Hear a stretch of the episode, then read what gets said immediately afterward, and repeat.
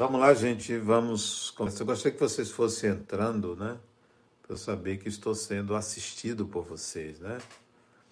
É, vamos conversar sobre causalidade, sobre tendências pessoais e predisposições, naturalização da mediunidade, espírito versus personagem.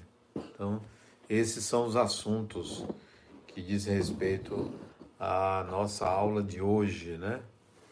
Vamos tentar entender de uma outra maneira o que é causalidade, né? É, que princípio é esse?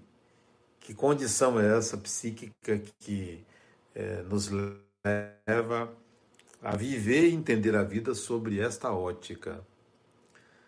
Causalidade quer dizer que tudo que nos acontece tem uma causa, ou todo fenômeno tem uma causa, ou toda causa gera um efeito. Isto é causalidade.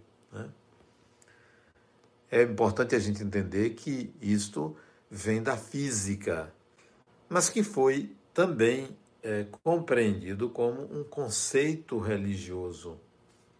Os antigos, quando pensaram nas diferenças, nos sofrimentos humanos, atribuir, atribuíram isso a uma causa. Então você é assim porque aconteceu alguma coisa com você. Isso está se dando com você porque você fez isto ou aquilo. O conceito de reencarnação, que vem do Egito antigo, passeou pelo hinduísmo, ou vem do hinduísmo antigo, é um conceito de causalidade reencarna aquele que tem alguma coisa a pagar. Ou, se você tem alguma deficiência, isso vem de uma causa passada, algum mal você fez. Então, a reencarnação agregou a ideia da causalidade. Tanto é que no Espiritismo, no começo do Espiritismo, a ideia da causalidade está na reencarnação. Explica-se a reencarnação pela causalidade até o raciocínio. É, nascem pessoas deficientes? Por que uns são deficientes e outros não são? Porque uns fizeram alguma coisa no passado para que no presente estejam passando por isso. Este é o raciocínio da causalidade. É desse, dessa ideia da causalidade que vem o conceito de karma. Ter um karma significa ser uma pessoa que vem com um comprometimento, vem passar por uma provação ou por uma expiação. Né? A provação como expiação. Então isso vem da ideia da causalidade. Mas pense o seguinte: se tudo fosse se tudo fosse gerado a partir de uma causa, no universo não existiriam interações instantâneas. Nada poderia ser novo, porque tudo funcionaria como um relógio, como um mecânico. Então, causalidade absoluta significa mecanicismo. Isto é, o universo está predeterminado. Foi por conta da causalidade que se quis encontrar uma lei explicativa para tudo. Uma lei, uma equação que reunisse todas as forças do universo numa equação. Einstein queria isso, mas ele era judeu. O judeu tem essa noção de causalidade. O cristão também tem essa noção de causalidade. O hindu também tem essa noção de causalidade. O budista menos, o taoísta menos ainda mas a causalidade está na vida presente. Isso quer dizer que o universo ou a vida é regida por outros princípios que não apenas a causalidade, que ela pode entrar com uma particularidade de algo maior. Isso quer dizer que o seu destino você pode mudar. Você pode alterar seu destino. Você pode modificar seu destino, você pode modificar efeitos que adviriam a causas passadas. Porque a causalidade não é absoluta. Não é absoluta. É importante você entender que o destino conforme você pensou, ele se modifica. E é você que pode modificá-lo.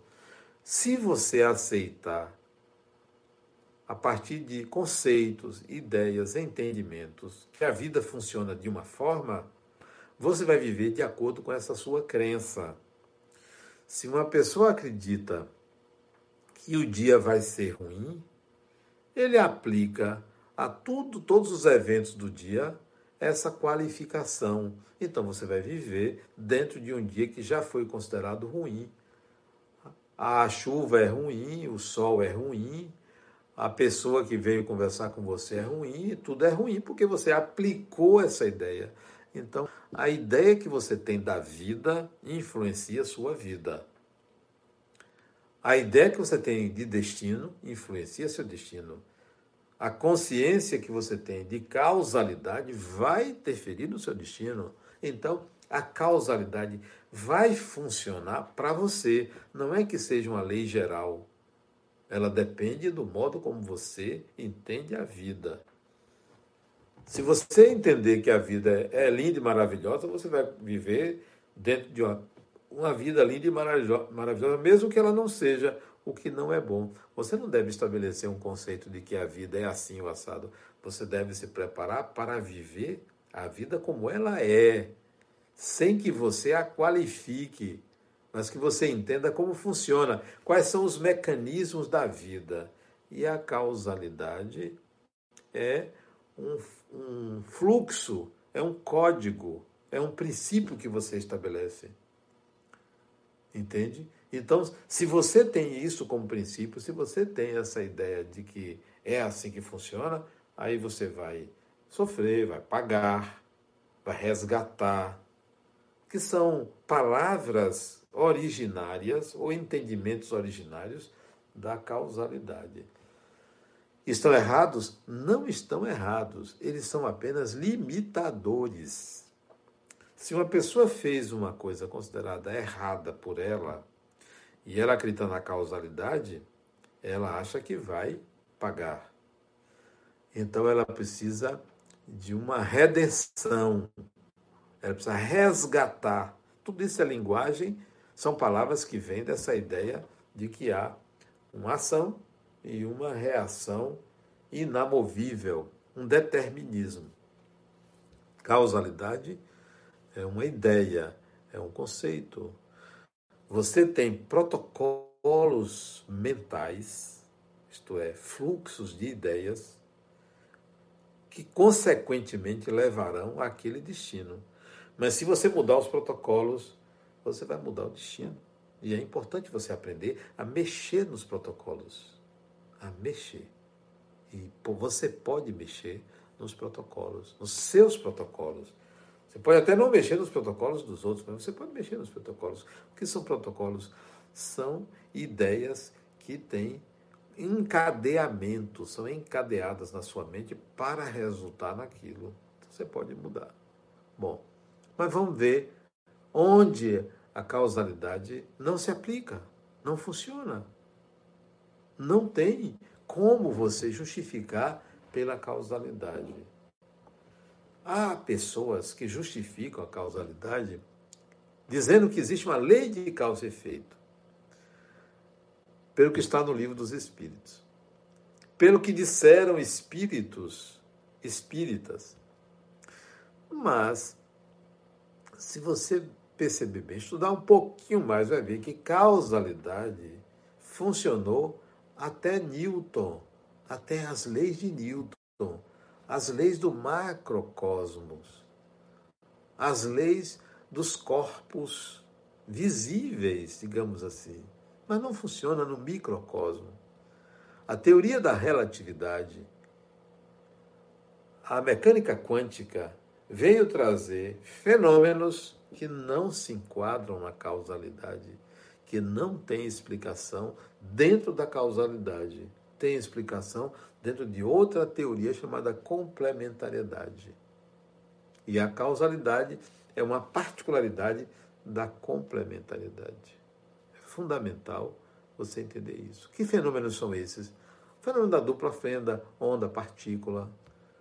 o fenômeno do salto quântico, o fenômeno chamado EPR, que é a troca dos spins. É importante você ver que tem fenômenos que não se justificam pela causalidade. Bom, como é que você muda o destino? Como é que você altera o destino? Conhecendo o mecanismo da vida. Quais são os mecanismos da vida? Os mecanismos da vida passam pela sua consciência, passam pela sua mente, passam pelo espírito que você é. A consciência da sua imortalidade, a consciência de si como criatura divina. Não, você não é Deus, nem você vai se encontrar com Deus. Você é criatura divina, você está em Deus. Você tem que sentir Deus. Aí você vai começar a manejar o seu destino.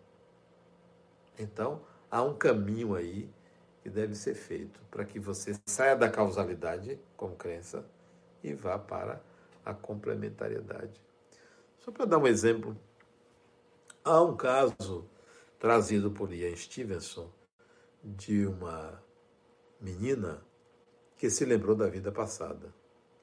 E essa menina nasceu com uma deficiência física grave, uma constricção nas, nas pernas, nos tornozelos, nas coxas, nos tornozelos. Um, um restringimento, como se fosse um anel ali. Então, se ela nasceu assim é porque ela fez alguma coisa no passado. Isso é causalidade. Na realidade, o que aconteceu no passado é que ela foi esquartejada. Ela não fez, ela sofreu. As imagens mentais alteraram o corpo físico. E não por uma culpa, e não por algo mal feito, mas por uma condição psíquica. O que você pensa vai interferir no seu destino. Diz o Espírito André Luiz: Deus não pune ninguém, é a própria criatura que se julga e se pune de acordo com o conceito que tem de Deus. Mas os espíritos vieram se apoiando no livro dos espíritos para dizer que há uma lei de causa e efeito. O livro dos espíritos não diz isso. Allan Kardec pergunta aos espíritos onde pode se encontrar prova, as provas da existência de Deus. A resposta é simples. Em um axioma que aplicais às vossas ciências. Todo efeito inteligente vem de uma causa inteligente. Axioma. Axioma é enunciado, não é lei. Enunciado. Ele quer dizer, os espíritos quiserem dizer, olha, se o negócio é complexo, é porque há uma complexidade que o gera. É isso. A ideia é essa.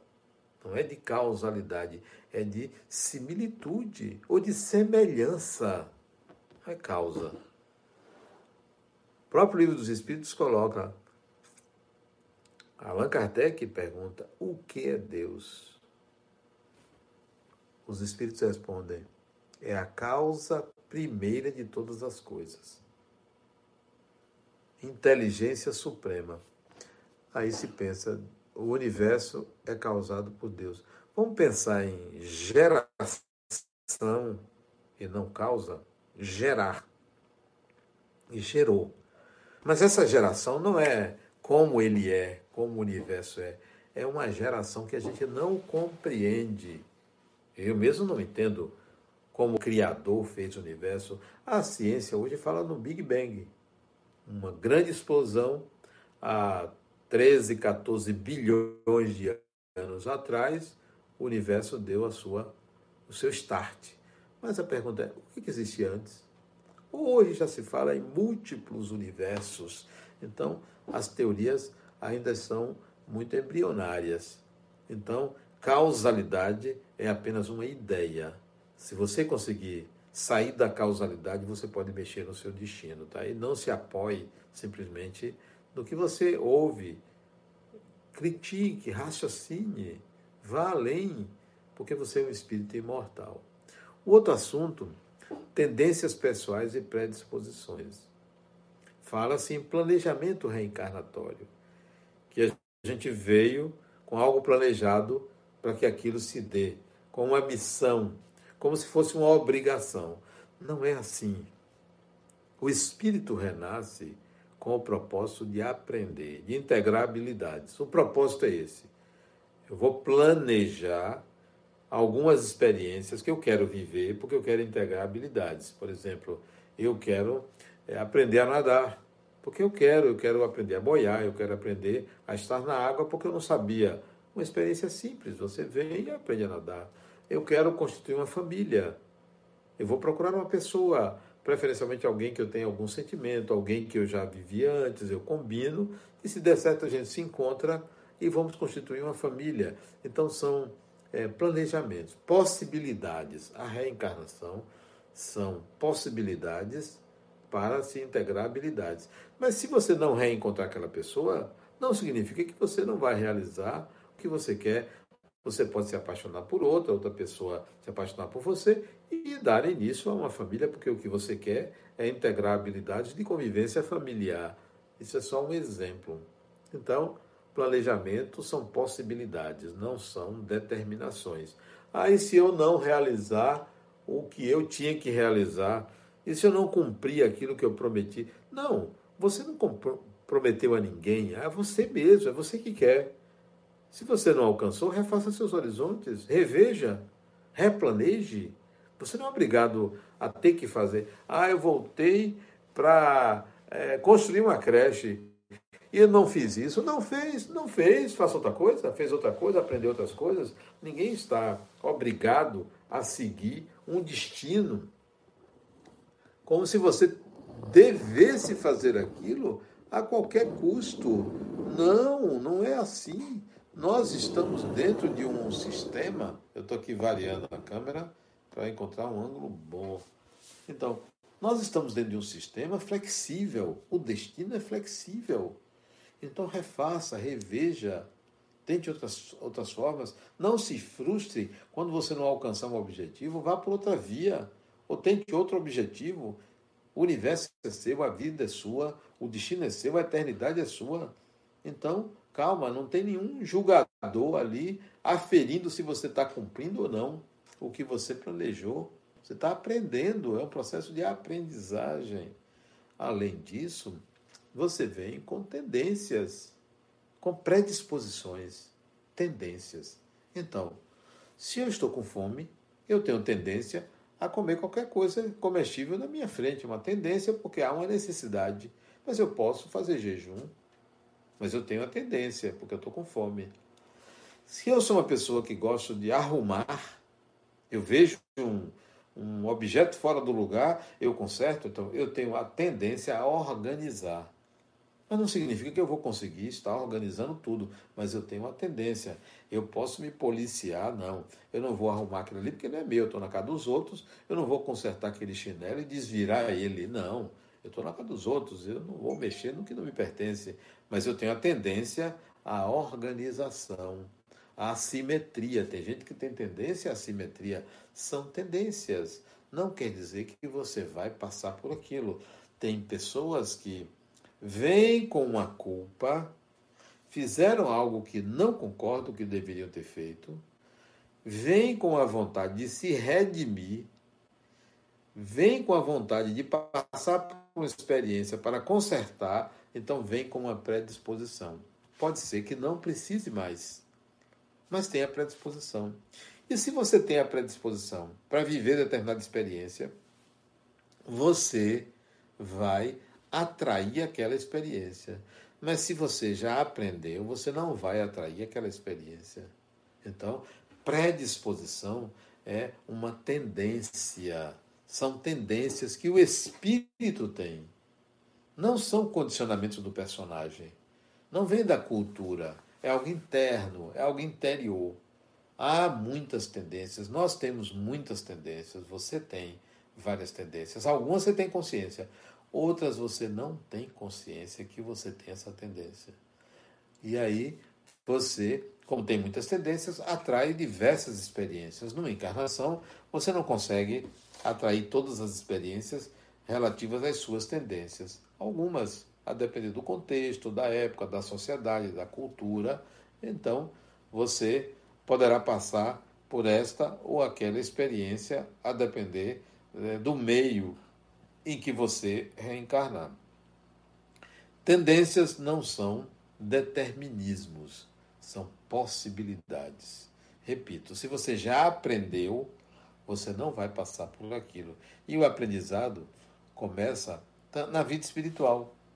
Na vida espiritual, você vai é, viver isso também, viver muitas experiências na vida espiritual e vai reencarnar, às vezes já aquilo já passou. Se tendências estão gravadas no perispírito, óbvio, você sabe por quê? Porque a mente, a sua mente, a minha mente, está no perispírito. É na mente que são gravadas. Portanto, as tendências do espírito se apresentam no, na mente, no perispírito. Quando você reencarna, você traz essas tendências. Repito, não significa que você vai vivê-las todas, não significa que você vai ser atraído por todas, mas as suas tendências estão na sua mente, no inconsciente. Trazer para a consciência é um ganho evolutivo. Você está ganhando quando você traz as tendências. Já sabe, eu tenho essa tendência. Eu não vou fazer isso porque eu já sei. Todas as vezes que eu começo, eu não consigo é, concluir. Eu tenho essa tendência. Então, cuide para que você não se deixe levar pelas tendências. Tendências geram vícios, tendências, tendências geram acomodação, tendências geram euforia, tendências levam à subjetividade, à objetividade. Então, existem muitas tendências. Traga para a consciência. Como é que você faz para trazer as tendências do espírito para o personagem, para que o personagem tome conhecimento? É, olhe que se passa na sua vida. As suas tendências aparecem. Elas se manifestam nas experiências, em pessoas. A pergunta clássica assim: por que isso está me acontecendo? Por que estou repetindo a mesma coisa? Por causa das tendências. São suas tendências que geram repetições de experiências. Então, as experiências repetidas revelam tendências. Os acontecimentos que a gente que nos incomodam revelam tendências, porque elas estão na sombra. Então, predisposições são geradas pelas nossas tendências. Você reencarna com uma série de predisposições. Às vezes, duas pessoas andam juntas e têm uma experiência. Voltou agora, né? Houve um corte aqui, acho que aconteceu alguma coisa com a minha internet que parou um pouco a transmissão, mas voltou, né? Voltou? Retomou? Veja se vocês estão me ouvindo. Estão me ouvindo? reconecte, volte, porque está transmitindo de novo. Eu vou continuar o assunto. Voltou? Ok? Então, nós temos várias predisposições e nós precisamos é, trazê-las à consciência. Duas pessoas podem viver a mesma experiência, uma ser atingida e a outra não ser atingida, porque uma tinha predisposição e a outra não tinha. Você pode alterar as suas predisposições. Você pode mexer nas suas predisposições. Se você traz, se você trouxer-las para a consciência, tem que trazê-las para, as, para a consciência, tá? Bom, o outro assunto é a naturalização da mediunidade. Né? Mediunidade é uma faculdade do ser humano. Todo ser humano tem a possibilidade de ser influenciado por espíritos desencarnados. Mediunidade é a capacidade, a condição humana de se conectar a um, à dimensão espiritual, a um espírito, a uma situação no mundo espiritual. Então, a mediunidade é uma faculdade humana, não pertence ao espiritismo, não pertence à religião. É da natureza humana, é da condição humana. Todos nós somos médiums. Você é médium. Somos médiums sempre, full time. A condição de mais ou menos significa médium com maior grau de intimidade com o mundo espiritual, médium com maior, é, maior número de habilidades mediúnicas, médium que tenha maior precisão, e isso significa é, experiência, exercício. Quanto mais você exercitar a mediunidade, mais você sintoniza com o espiritual. Quanto mais você lida com o fenômeno mediúnico, mais você aprende. Entende? Então, é importante que você exercite a mediunidade, esteja em contato com o espiritual. Quanto mais tempo você estiver em contato com o espiritual, mais a sua faculdade mediúnica fica límpida, clara. Então, todo ser humano possui. Não é patrimônio do espiritismo, não é patrimônio do centro espírita, é do ser humano. Todos somos médios, todos, todos somos médios. Você, então, é médium. Eu sou médio, somos médios. Pretos, brancos, amarelos, cor-de-rosa, todos somos médios. Espíritas, não espíritas, todos somos médios. Todo ser humano é médium. Chineses, americanos, alemães, africanos, brasileiros, todos somos médios. Não há distinção, não pertence a nenhuma classe. É, ricos e pobres somos médios. Ok? Bom, é preciso naturalizar. Para que serve a mediunidade? Para uma atualização. Não, não é para mim, não é para você. Nós temos a mediunidade para evoluirmos, para estarmos em contato com uma, uma outra dimensão, para ampliar a nossa consciência.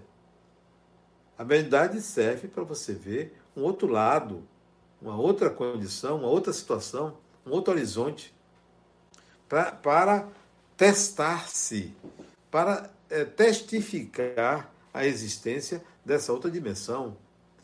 Não é que existe e você fique isolado. A mediunidade é para que você fique entre dimensões.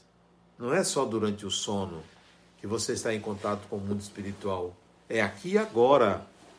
A nossa mente é um canal aberto, não é fechado. Canal aberto. Nós estamos sempre em contato com outras mentes. Nós influenciamos outras mentes, de encarnados e desencarnados, e somos influenciados por outras mentes. Então isso é constante e é recíproco. Não são os espíritos só que influenciam as nossas vidas, nós também influenciamos as vidas deles. Sim. Então, são, a via é de mão dupla, não é de mão única. A mediunidade, ela é utilizada, sempre foi utilizada pelo ser humano ao longo da sua história, no Oriente e no Ocidente, utilizada de, maneira, de maneiras distintas. A religião se apropriou da mediunidade porque lida com a morte, porque lida com o outro mundo, com o sobrenatural, com o sobre a natureza, com o que está além da natureza, considerado algo sobrenatural. Mas não se trata de um fenômeno religioso. É um fenômeno natural. Você usa no centro espírita para aprender a usar a faculdade, mas você pode usar fora do centro espírita. Só que ela foi religiosizada ou ela foi transformada em algo religioso. No catolicismo tem, usa-se a mediunidade, no espiritismo, no cristianismo, né, em geral, é, no candomblé, no sufismo, em várias religiões a mediunidade está ali presente. Às vezes tem outros nomes, mas é mediunidade. O que você faz com ela fora do centro espírita? já que é uma faculdade que você possui. Não é para você incorporar espíritos dentro de casa ou na rua, não é para isso. A mediunidade tem várias utilidades. Hoje, aliás, antigamente o médium era o pajé, o médium era o xamã, o médium era o sacerdote.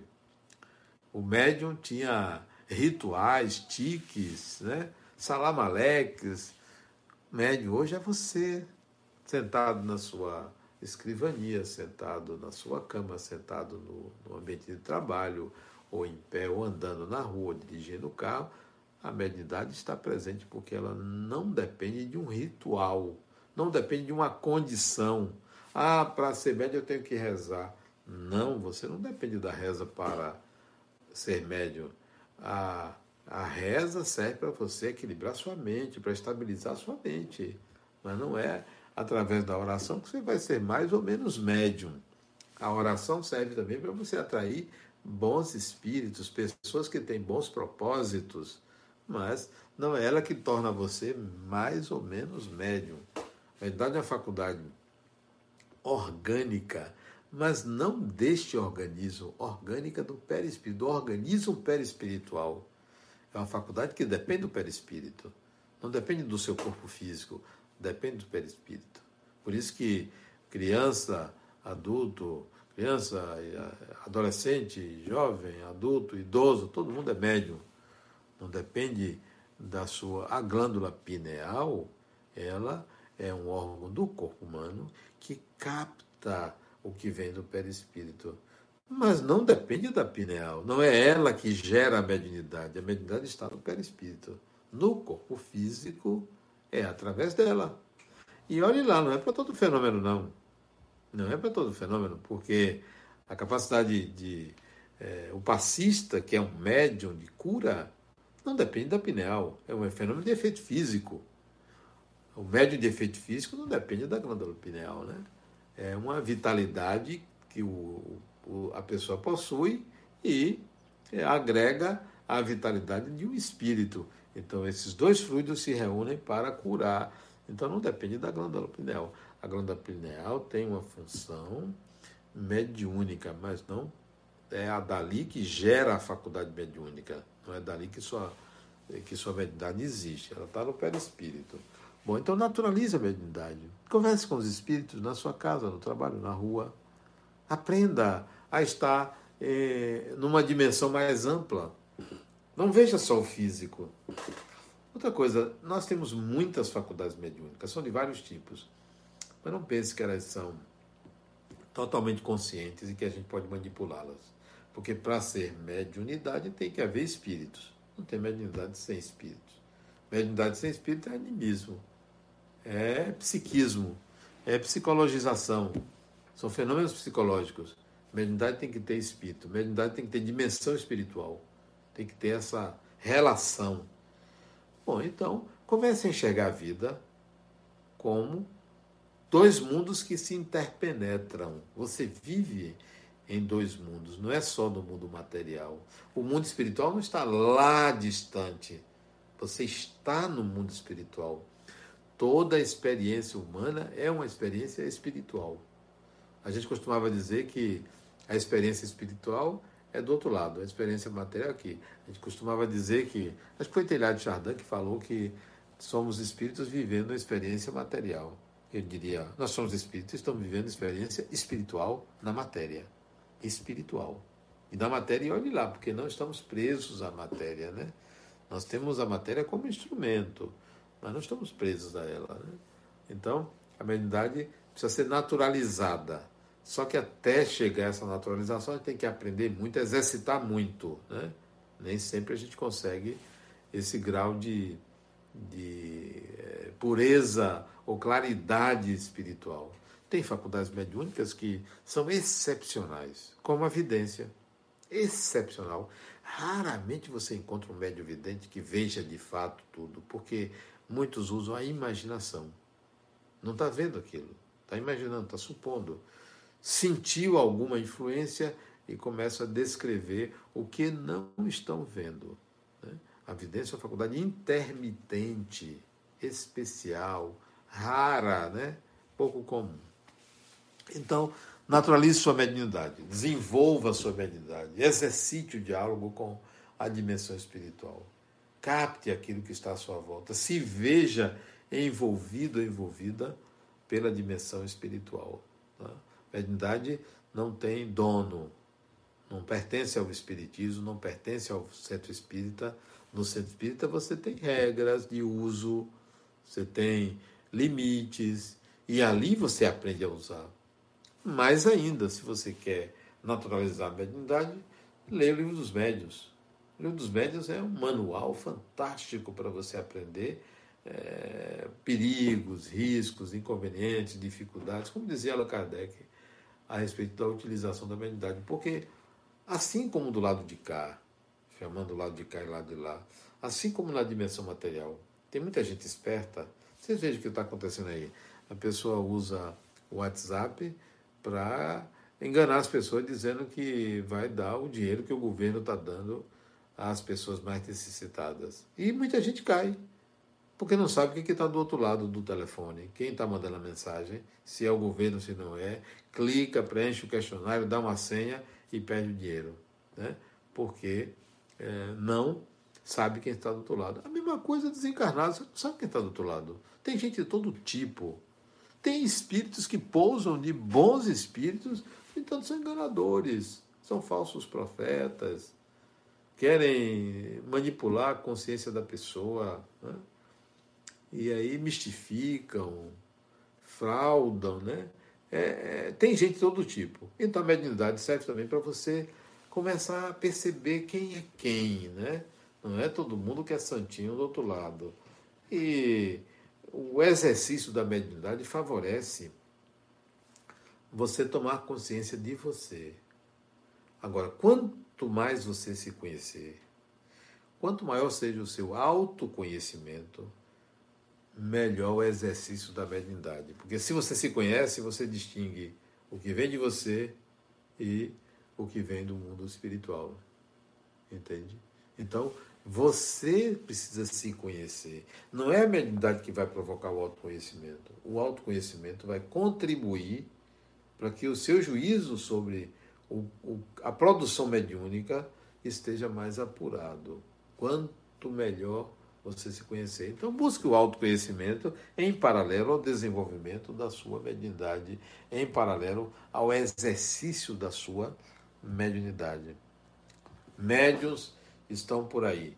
Todas as pessoas são médios. Na sua casa tem médios mais ostensivos do que você imagina.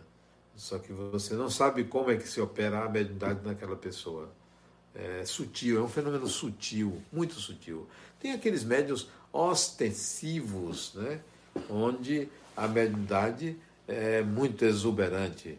O maior médio que a gente conheceu é Chico Xavier, maior médio, ostensivo, né? Não, a mediunidade não tem a ver com moral, não. Não tem a ver, não. O indivíduo mais imoral, mais corrupto, médium, porque a mediunidade é a moral.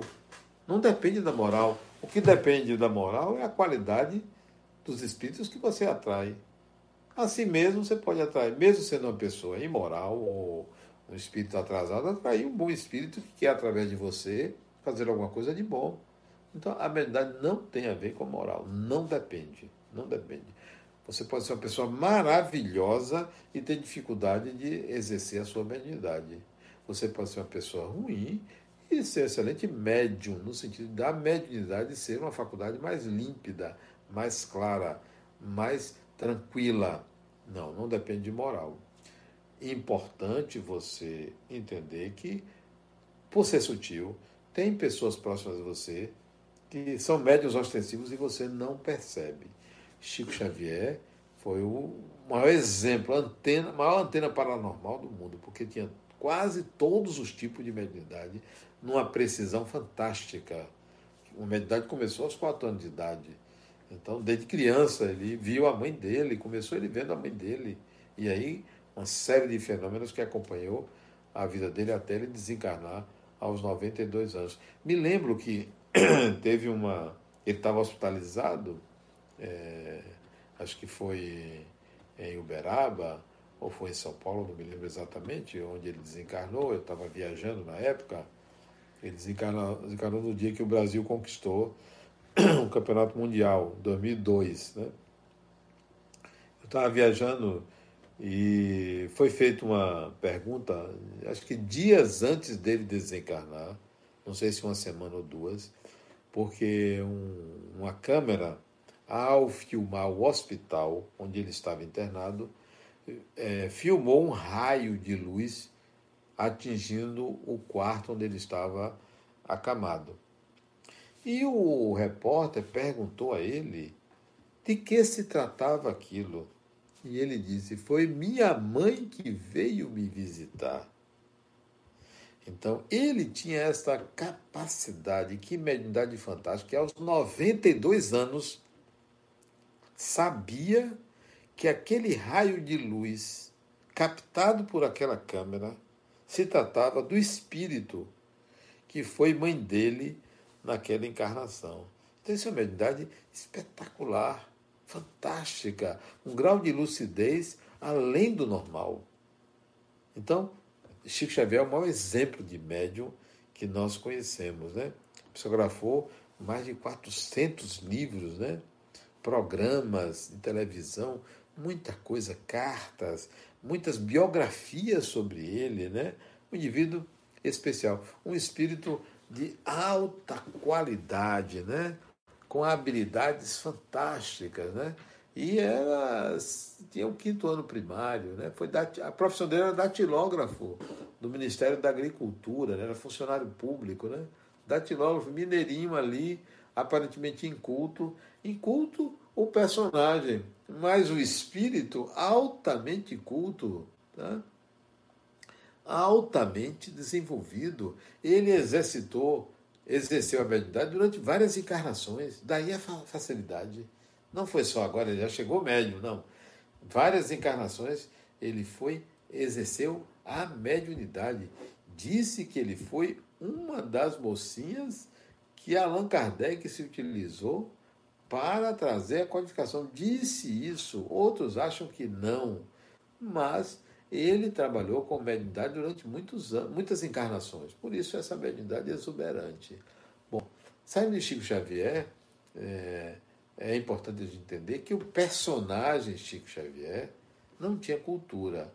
Não na idade dele. Quando jovem, era um pouco ingênuo. Não tinha muito discernimento das coisas. Era um personagem. O espírito altamente culto, mas o personagem era limitado.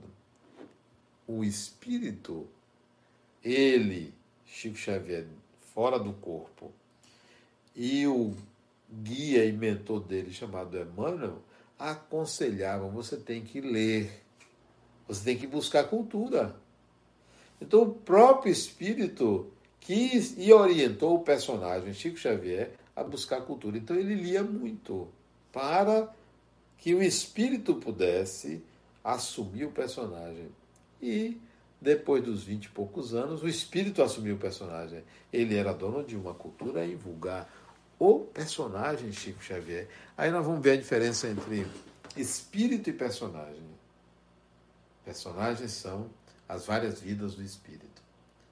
Personagens são as experiências reencarnatórias do espírito. Personagens são os indivíduos que se manifestam numa dimensão a serviço do espírito. Personagens são as pessoas que o espírito assume numa determinada dimensão ou cultura. Então hoje, você no corpo vive um personagem. O espírito tem muitas tendências, o espírito tem muito, muitas experiências que o personagem não tem. O personagem está limitado à cultura e ao meio. Só quando o espírito consegue assumir a consciência do personagem, essa limitação se rompe. Essa limitação vai embora. Então, se você ainda está limitado pelo seu meio, pela cultura, é porque o espírito ainda não assumiu o seu lugar, não assumiu a sua condição. E é importante que você, espírito, assuma a condição, assuma a condução do personagem. Não perdendo tempo, fazendo coisas importantes para você, espírito, não se atrasando não estando na mediocridade, na inércia, na imobilidade. Você tem muita coisa que você pode aprender. Não é fazer só, não, aprender. Então, é, faça com que o personagem se dedique mais, se implique mais, compartilhe mais aquilo que o espírito você é, compartilhe na vida. Então, personagem é uma representação em dada dimensão do espírito.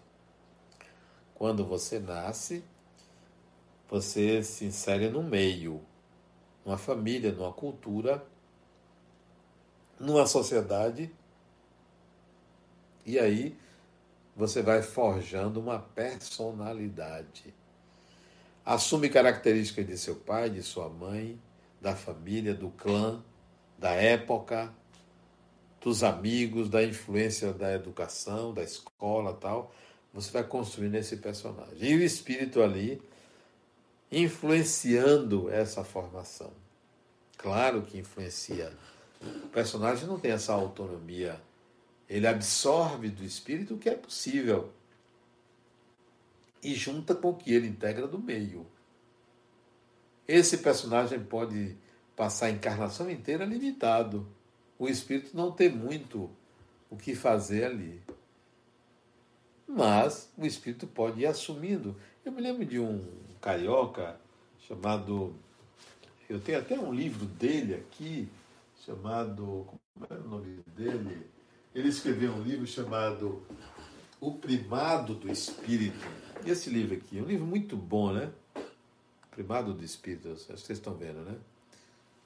Esse indivíduo, Rubens Romanelli, era um indivíduo especial.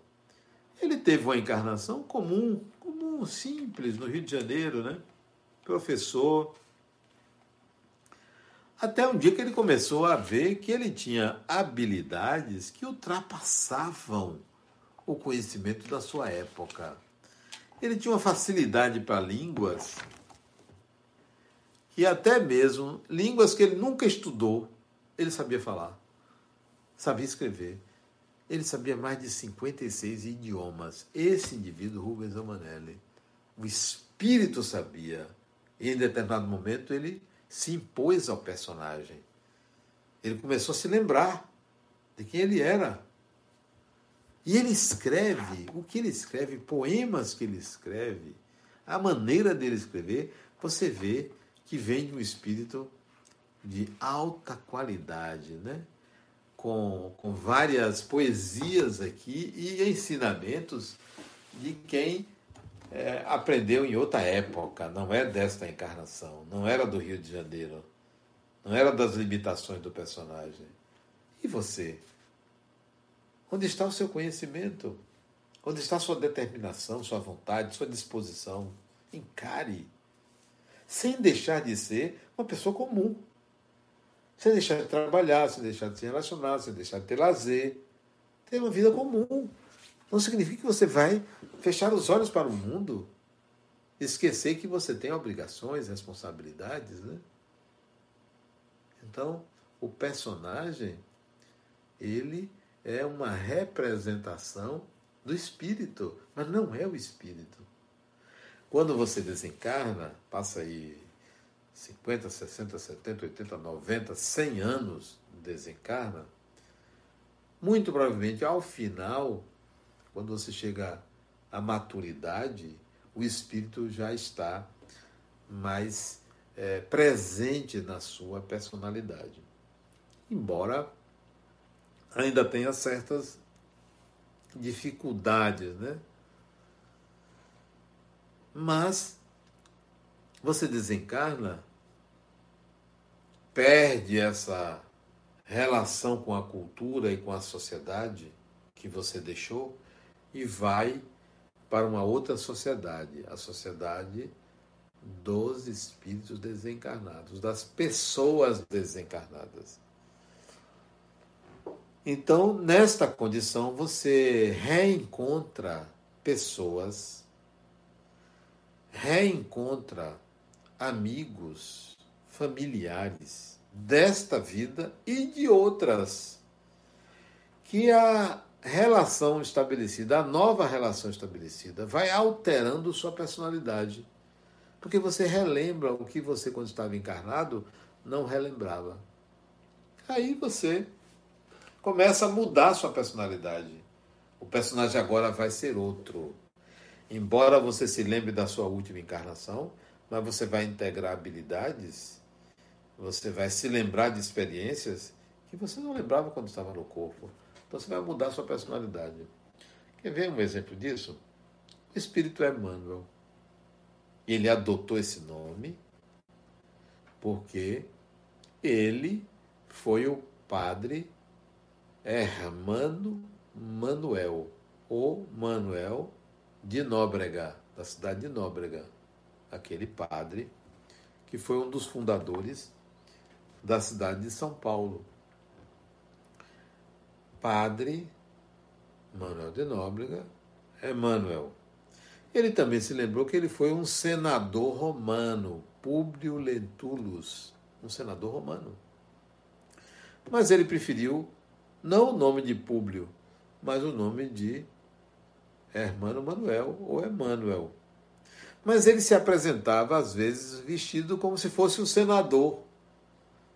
Então, quem estava ali era o padre ou o senador? Ou os dois? Ou um terceiro?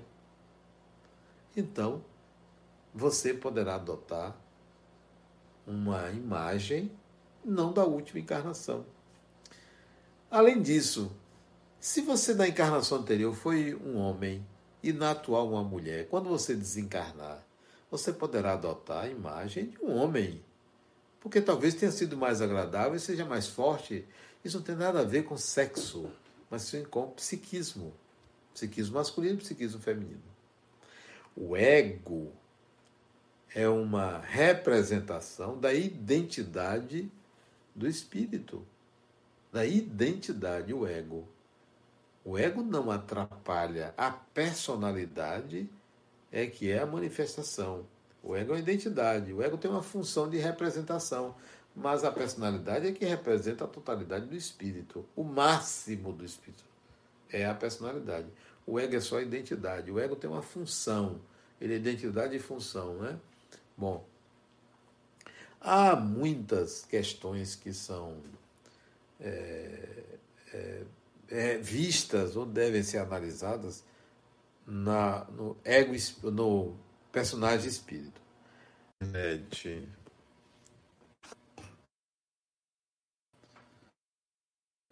Vamos esperar. Voltou? Bom, vamos lá. Mas eu não estou achando aqui as perguntas que Nertan me fez. Deixa eu ver se eu. Ah, tenho. Tenho aqui. Ele mandou um e-mail. Ah, tá aqui. Então vou, vou responder as perguntas de Nertan. Vou deixar as pessoas entrarem, voltarem, porque houve uma interrupção. Acho que foi a, a minha internet. Voltou todo. Então, Nertan pergunta o seguinte. É, Visão psicológica, self, arquétipo da totalidade, ego, complexo senhor da consciência, personagem, utilização de personas, comportamento, atitude diante da vida. O raciocínio está coerente, mas é preciso entender que é, personalidade ou personagem não é o conjunto da, da utilização das personas. Tá? Personas são momentos onde a gente se configura para obter uma certa conexão e ligação com a realidade, para obter alguma vantagem. Personalidade é um conceito muito mais amplo, requer uma agregação de muito mais do que personas, valores, é, habilidades, cultura. É, tem, é, volta, veja se voltou aí, porque a internet ela está intermitente, né? Mas eu tô, daqui a pouco eu, podemos fazer por telepatia, aproveitar para entregar essa habilidade. Paula Estela, você está. é, se tivesse essa habilidade agora, né? A gente faria telepatia, né? Mas ainda não temos. É, essa relação espírito-personagem, estudada agora no ciclo 9, está me provendo uma imensidão de dúvidas. Não é tão simples de se perceber um e outro ser. Claro que não é simples. Se fosse simples, todo mundo faria. É um conceito complexo. É, é difícil você separar. Eu, eu já separei há muito tempo porque eu venho fazendo isso há quase 50 anos que eu venho me dedicando ao estudo do Espiritismo. E há uma percepção psicológica da vida e da mente humana estudando isso. Então, é, não foi simples, não foi de uma hora para outra, né? Você vê que meus livros antes de mito pessoal eu não falava disso. Eu comecei a falar nisso em 2005. Então tem 15 anos que eu comecei a falar da diferença espírito-personagem. Antes eu não tinha essa visão clara, tá? Então não é simples. E hoje eu consigo enxergar Adenauer, personagem, enxergar o espírito, né? Eu vejo isso como uma conquista. Então, vai estudando, vá desenvolvendo a habilidade de é, entender as limitações do personagem que você é, não se culpar, não se julgar, não achar que porque você tem um comete um equívoco, você é um espírito atrasado. Você está falando de um personagem, então cuidado para não estar sobrecarregando o espírito é, sem perceber que são limitações do personagem, né? É... Penso e sinto que não me é complexo me entender e enxergar como um ser imortal que sou. Sim, e agora, cara pálida. Isso, é, a pergunta é: se agora sou imortal, né? Essa é a questão mais complexa para o entendimento que temos percebido no ciclo 7, a, e tanto a equipe quanto alunos. Esmiou-se mais sobre esta parte na aula de hoje, ou seja, essa relação espírito e personagem. É, eu vejo o seguinte, que o espírito é mais livre. O espírito é é um ser. Quando você enxerga isso, você vê o grau de liberdade que você tem. Mas quando você olha o personagem, você vê as limitações do personagem do meio. O espírito é livre. O espírito acha que pode tudo. O espírito não tem limites, não tem é, medos. Mas quando ele olha o personagem, ele vê que há necessidade de ter medo, há necessidade de reconhecer, de ter respeito pela cultura, pela época, de que ele não consegue ter o equipamento necessário para mostrar essa liberdade toda, né? Então, essas limitações, elas é, aparecem muito quando você olha para o personagem. Mas se você olhar para o espírito que você é, você vai dizer assim, poxa, quanta bobagem eu acreditava. Quanta coisa eu deixei de fazer por não me ver, por ter um excesso de, de, de zelo, excesso de, de cuidados, ou então quanta besteira eu fiz porque eu achei que eu podia tudo e eu não podia tudo, eu não, eu não tinha o direito de fazer isso em oposição a fulano, a ciclano. Então, você começa a enxergar a diferença entre espírito e personagem, né? E se você vê, se vê como um ser diretamente conectado ao Criador, você se sente muito mais empoderado. O espírito é empoderado. O personagem é que se limita. Quando o espírito se sente conectado ao divino, é, pertencente ao divino, você vai longe. Você enxerga o espírito. E não o personagem que fica ali naquela vidinha tentando se salvar, tentando consertar coisas que não precisam ser consertadas, tentando, repetindo padrões, repetindo, repetindo, repetindo, e vocês não, peraí, não é assim. Eu, Deus não me fez para isso. O Criador não me fez para enxergar a vida com tamanha limitação. Então você começa a mudar quando você enxerga, se enxerga espírito não é uma experiência pequena, não é um insight, não é uma crença.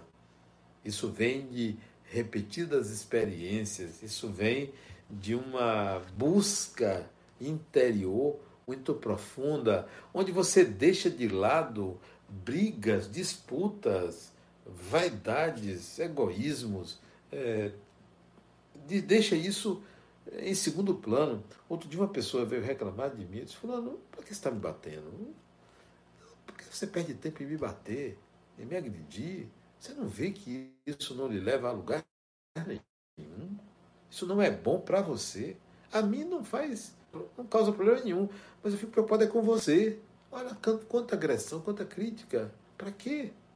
Tem pessoas, às vezes eu noto isso, tem pessoas que querem tirar de mim alguma coisa, é como uma árvore. Eu me sinto como uma árvore que dou frutos e as pessoas querem tirar o fruto. Só que em vez de ir lá e levantar a mão para tirar o fruto, querem derrubar a árvore para ter o fruto à mão.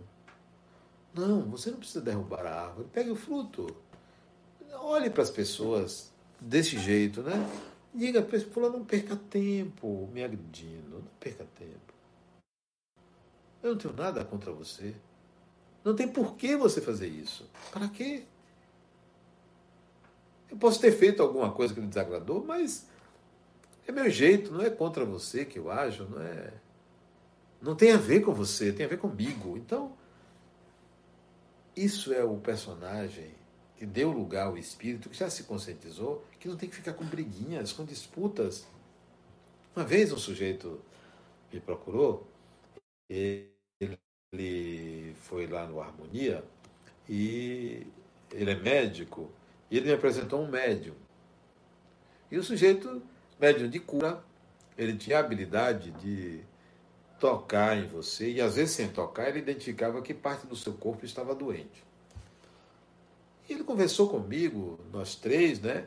Aí ele disse: Quer ver, Adriano? Eu vou fazer uma experiência com você, eu vou dizer a você o que, é que você tem. Aí ele me pediu para levantar, eu levantei, e ele fez uns gestos como quem estava dando um passe, pigarreava e fungava de um lado do outro, e me examinou todo, sem tocar em mim. Aí disse: oh, Você tem um problema aqui, assim, assim, assim, tem isso, tem aquilo. Às vezes perguntava assim: Não é? Eu ficava calado, não dizia nada. Não confirmava nem negava. E ele continuou, continuou. Terminou.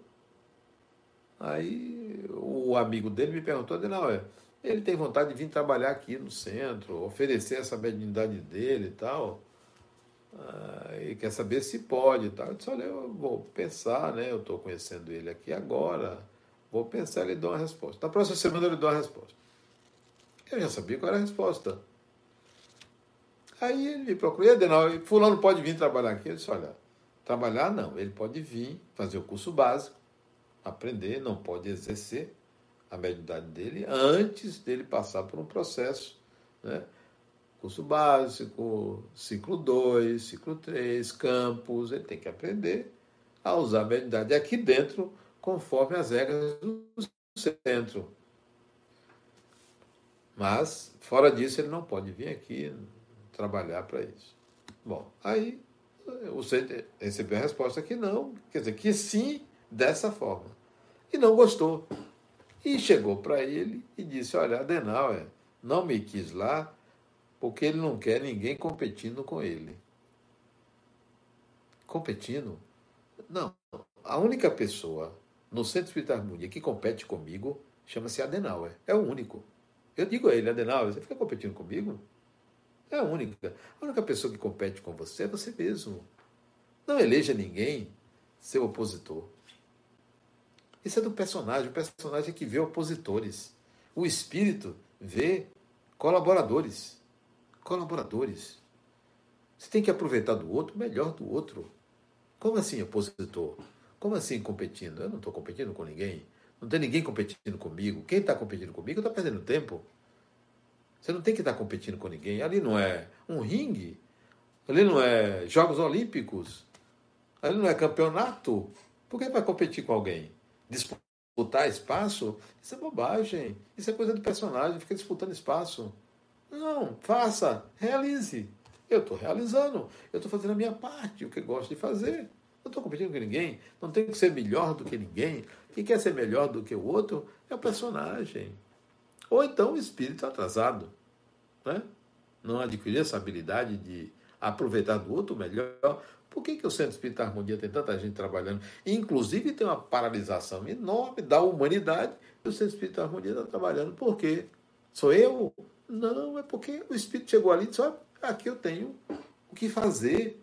Eu vou trabalhar, não estou competindo com a Adenal, não estou competindo com ninguém. Eu preciso me manifestar, me realizar. Essa é a característica do harmonia. Então, não, não tem ninguém competindo comigo. Se está, está perdendo tempo, porque eu não vou fazer demonstrações para dizer que eu sou o melhor, que fui eu, que não fui eu. Eu vou fazendo o que sei fazer. Se alguém acha que eu estou querendo me mostrar, está perdendo, porque eu não quero me mostrar, eu quero ser eu mesmo, né? Queira ser você mesmo. Então, o espírito, quando ele se assenhora do personagem, ele não compete mais com ninguém, não tem o que competir, não tem que ver em ninguém opositor, né? não tem que estar tá, eh, disputando prestígio, poder Poxa, é você querer é, provar aos outros. Eu não tenho nada a provar a ninguém, né? Eu estou provando a mim mesmo. Olha, Adenauer, eu sou um espírito e quero realizar. Você não me atrapalhe, não. Por favor, dê lugar. Ceda lugar. E isso para mim ficou muito evidente quando eu me lembrei da vida passada. Totalmente, em 2012. Foi uma experiência é, inusitada, eu não esperava aquilo, nunca me preocupei. E veio tudo de uma forma assim avassaladora, é, gostosa, por sinal, assim, forte, intensa e gostosa. Então, é o espírito dizendo assim: ó, personagem, sai de baixo, não, não atrapalhe, tá? Deixa a gente tomar conta. Então, a personalidade anterior se juntou à atual e o espírito pode se manifestar de uma forma melhor. Isso me trouxe uma tranquilidade muito grande, né? uma paz, uma felicidade enorme. Né? Então, essa distinção espírito-personagem ela é valiosíssima para você. Valiosíssima. Você até. É, eu às vezes fico preocupado com o personagem. Denal, descanse. Peraí, peraí, aguente aí. Agora não. Né? É, eu, porque a energia é diferente, né? São graus diferentes. Um cansa, o outro não cansa, né? A minha mente, por exemplo, não para. E olha bem, quando eu digo minha mente não para, que eu sou, que eu sou ansioso, eu não sou uma pessoa ansiosa, não. Não sou uma pessoa ansiosa, mas a mente não para. Fervilha de ideias, de vontades, de disposição. O personagem tem limitações. Tem limitações, tem dificuldades, coitadinho, né? A única coisa que eu vejo boa dele é que ele é bonito, né? Bonito, né? Fora isso, tem um bocado de limitações, né? Então, é, essa distinção é, é, é, maravilhosa. Por isso que é, eu, eu, trabalho isso, levo isso para a harmonia, né? É, acho que é o único centro espírita que, que a gente estuda essa distinção para a gente entender o que é a reencarnação. A reencarnação, você não reencarna. Você, personagem, não reencarna. Você, personagem, se dissipa porque foi limitado a uma encarnação. Agora, você, espírito, você reencarna. Quando você tem essa distinção, você entende melhor o que é a reencarnação. Você se despreocupa com a morte, porque você sabe que o personagem está restrito ao espaço e ao tempo. Aí você já pensa como espírito, é, vida no mundo espiritual, próxima encarnação, relacionamentos, é, atividades, porque a visão do espírito ela é mais ampla. E a visão do personagem é limitada. Bom, então, com isso eu quero que vocês aprofundem esse conhecimento. A central de capacitação ela tem que ser um locus, um espaço, uma, tem que ter uma egrégora de estudo, de reflexão e ter senso crítico. O, o, o, palestrante, o facilitador, ele tem que ter a mente aberta. Tem que ter a mente aberta. Ele tem que saber ouvir o outro e entender, peraí, é, eu preciso explicar melhor, eu preciso é, dar exemplos, eu preciso levar essa pessoa à reflexão, não a, a aprender um conhecimento e ficar no, no, como papagaio repetindo o que ouviu. É preciso que você estude, né? É preciso que você tenha profundidade no que você diz. Então, esses conhecimentos é, são para isso, para você ser mais profundo como facilitador. Né? É, Paulo pergunta: o meio influencia as experiências disponíveis ao personagem? Sim, claro. Se quanto mais é, é, inferior seja o meio, mais difícil você vai poder manifestar. Por que, que os espíritos disseram a Chico Xavier: estude, leia, porque o meio dele era um meio inculto. Morava no interior, uma cidade chamada Pedro Leopoldo. Pequenininha, né? Antiga.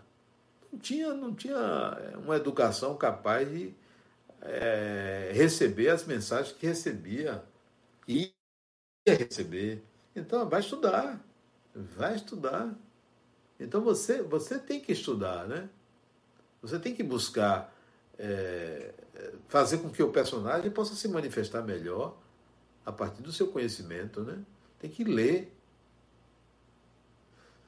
É, Paula diz que tem pouca literatura que trata do que eu trato. Sim, claro que tem pouca. Não me, não me considero melhor do que ninguém, mas eu me considero que eu estou vivendo outra época. Uma outra época. Onde eu não me detive no que li, no que estudei. Eu resolvi ir adiante, levar a sério o Espiritismo e não transformar o Espiritismo numa crença. Muitos acreditam. Não, eu não acredito, eu tenho consciência. Eu sou espírito. Você é espírito. Então há uma mudança aí. Então, você não vai encontrar isso na literatura. Talvez a partir de agora outras pessoas comecem a estudar e, trazer esses ensinamentos. Agora, não esqueça que o meio espírita ainda é um meio de crentes, como toda religião. É coletivo, é o pensamento coletivo. Mudou apenas, em relação ao catolicismo, mudou apenas é, uma temática. Mas o modo de viver aquilo ainda é um modo católico. Há espíritas que pensam que o cristianismo é o espiritismo, o espiritismo é o cristianismo. Talvez não tenham estudado nenhum nem outro. Paciência. Então, talvez novos livros, novos conhecimentos surjam a partir dessa minha escrita. Ou não, pode morrer aqui. Eu não tenho seguidores, nem faço seguidores. Eu levo adiante ah, uma proposta que vem dos meus conhecimentos, né? vem da minha maneira de enxergar a vida. Eu não, não sou um seguidor de espíritos. Né? Tem pessoas que são seguidoras de espíritos. Fulano de tal. Seguem o espírito fulano de tal. Eu não sou seguidor de espírito. Eu respeito os espíritos. São pessoas como eu também sou pessoa. Não sou melhor do que eles, nem pior do que eles. Eu sou uma pessoa. Você é uma pessoa. Então é assim que eu levo o Espiritismo, encarando como algo sério. O que eu falo é o que eu sinto, é o que eu penso, é o que eu vivo. Eu não sou pregador de ideias que não valem para a minha vida. Vale para a minha vida. O que eu estou dizendo aqui a vocês, eu digo aos meus filhos, a meus netos, a minha esposa, a meus amigos, não, não, não, não há uma diferença. Não, não vou chegar no centro espírita e dizer, não, lá eu prego, aqui não. Não, é algo que é vivido, vivido seriamente, né? É por isso que eu uso minha linguagem, é, o que eu pego dos espíritos e aproveito, eu coloco minha linguagem, né? Porque eu penso que, que deva, deva ser assim, né? A gente deve pensar assim. Você um dia vai deixar de ser seguidor do Centro Espírita Harmonia, você vai ter que ser você, todo mundo tem que ser, todo, cada um tem que ser cada um. Né? Então, a gente está num processo de aprendizado sobre isso. Eu gosto do que eu escrevo, eu gosto, porque não é porque é novo, mas porque sai de, sai de dentro de mim. E eu comungo com alguns espíritos que temos uma relação de amizade muito grande e a gente pensa da mesma forma. Mas não anda querendo mudar ninguém, não. Nem achar que está todo mundo errado. Não. É, a ideia não é essa. Nós não temos opositores. Né? É, temos uma ideia própria, né? É, Tali está perguntando se eu já escrevi uma coisa e mudei de ideia. Sim. Se você pegar meus escritos antes do livro Mito Pessoal, eu escrevia de uma maneira. Depois eu passei a escrever de outra maneira. Mudei. A gente muda. Não sou o mesmo, ninguém é o mesmo. Né? Ninguém é o mesmo. A gente está sempre em processo de mudança. Eu mudei. Eu tinha algumas ideias e mudei livros que eu escrevi com as ideias que eu tinha, porque isso é parte do amadurecimento do personagem. Então, eu mudei. Tati, Tati Leão. Mudei sim, claro. E você pode pegar coisas que eu escrevi há tempos atrás, aqui nessa estante estão meus livros, né? Os livros que eu escrevi são esses aqui, ó. Esses aqui, aqui, aqui, daqui para cá, tem daqui, deixa eu ver, daqui, aqui, até aqui, eu reescreveria. São vários livros que eu reescreveria, mas não cabe reescrever ou mudar o que você pensava. Não cabe. Escreva outros, eu escrevo os outros. Não tem que consertar livros antigos. Não altero o que escrevi, porque foi uma época, né? Com esse